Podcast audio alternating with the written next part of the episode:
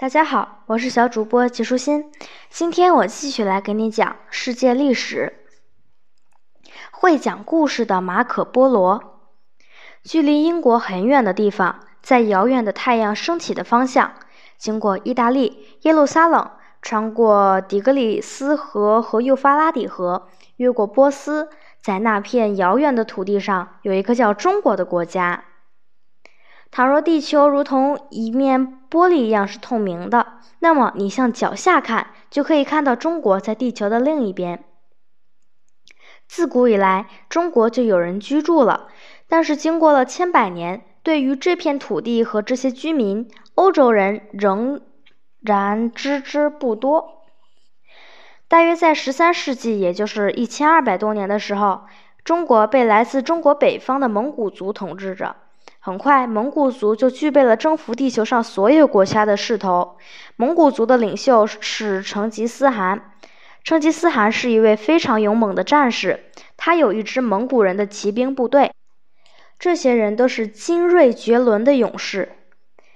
成吉思汗和他的骑兵们的铁蹄踏遍了从中国到欧洲的土地，没人能阻止他们。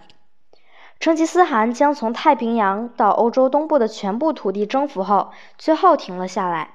对于这个大帝国，他似乎已经满足了。的确，他也应该感到满意了，因为此时的蒙古帝国已经比罗马帝国和亚历山大帝国要大得多了。成吉思汗死后，他的儿子也是一位凶猛的勇士，和他的父亲一样，他继续攻占了更多的领土。成吉思汗的孙子叫忽必烈，他没有他的祖父那么好战，和他的父亲以及祖父有很大的不同。他从父亲手中接管了这个巨大的帝国，建造了金碧辉煌的宫殿，周围都是美丽的园林。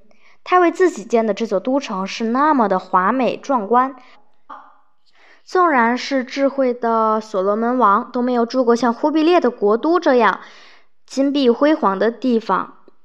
大约在一二六零年，尼古拉·波罗和马菲奥·波罗两兄弟住在威尼斯城里。波罗兄弟也有个想法，想去见识一下世界各地的事物。于是，这两个威尼斯商人就如同故事书里面出去寻找宝藏们的男孩一样，朝着太阳升起的方向前行，开始了他们的历险之旅。经过了几年一直向东的旅行，他们终于见到了皇家园林和忽必烈巍峨壮观的宫殿。忽必烈听说自己的宫殿外有两个怪里怪气的白人，而且是从不知名的国家远道而来的，于是他很想见见他们。就这样，波罗兄弟被带到了他面前。他们向忽必烈介绍自己的祖国。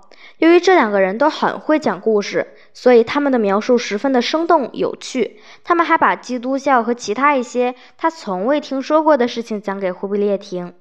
几年后，波罗兄弟回到了家乡威尼斯。忽必烈对波罗兄弟二人和他们所讲的那些故事特别的感兴趣，他很想再见到他们，听他们多讲一些故事。一二七一年。波罗兄弟带着哥哥尼古拉十岁的儿子马可再次来到中国。这次，忽必烈劝他们留下来陪他，给他多讲一些故事。作为回报，他将很多珍贵的礼物赏赐给他们，而且还请他们俩做顾问和助手，帮助自己治理国家。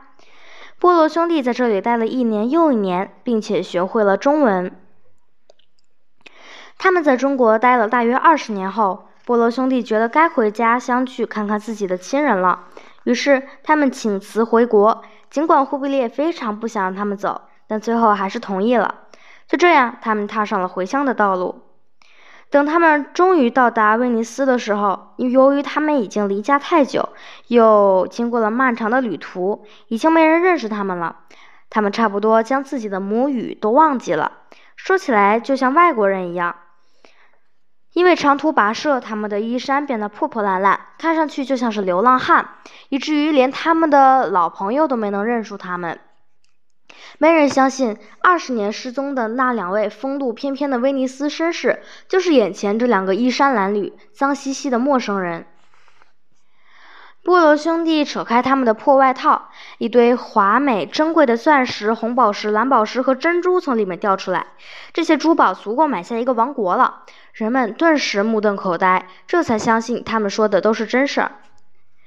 马可·波罗就是尼古拉的儿子，将他的故事讲给另一个人听。